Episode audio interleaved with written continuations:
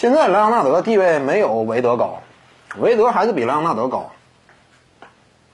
因为你看莱昂纳德，他当下手里的这两枚冠军戒指啊，一个呢是在马刺队获得的。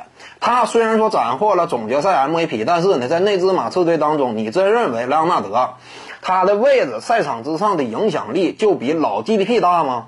我认为是不能这么说的。赛场之上，当时马刺队依旧是以 GDP 为真正的战术核心的。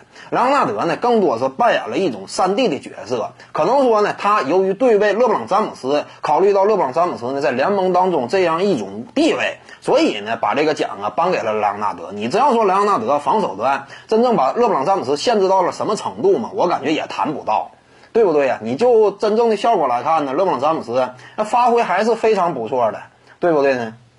所以呢，第一个这个总冠军在马刺队夺得的，包括他拿的总决赛 MVP 呢，可以说啊，成色并没有那么高，这是现实情况吗。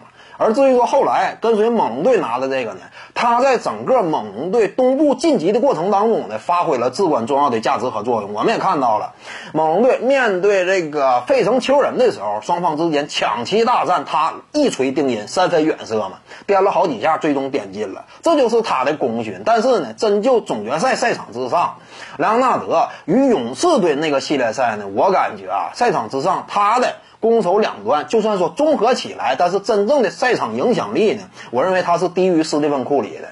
因为我们也看到了，斯蒂芬库里在周围队友一个个受伤倒下的情况之下，打出的是什么样的表现？赛场之上真实的牵制力、影响力有多么巨大？莱昂纳德呢？总决赛当中他的发挥啊，我感觉呢，相比于他在东部晋级路径当中呢，这样一种表现没有那么亮眼。这是莱昂纳德，而你再看韦德呢？韦德说白了，零六年那就是凭借一己之力率领球队战胜的达拉斯小牛，对不对呀？你就当时那个总冠军的成色以及总决赛 MVP 的成色来讲，你说比莱昂纳德那不是高了好几个档次吗？对不对呀？另外呢，韦德他还这个组建三巨头之后，呃，在迈阿密热火队呢实现了两连冠。你要说综合的这样一种这个率队成绩，那韦德还是高于莱昂纳德。并且我要是没记错的话，韦德手里那是有得分王的，莱昂纳德目前没有得分王，也没有常规赛 MVP，对不对呀？你这么对比的话，那韦德地位还是要高于暂时的莱昂纳德的。当然，莱昂纳德未来前景无限啊，毕竟人家在快船跟保罗·乔治携手之后，今后呢，那么整个荣誉部这块呢，估计啊还是会继续进行填充的啊，这是未来了。仅就目前来看，莱昂纳德是低于韦德的。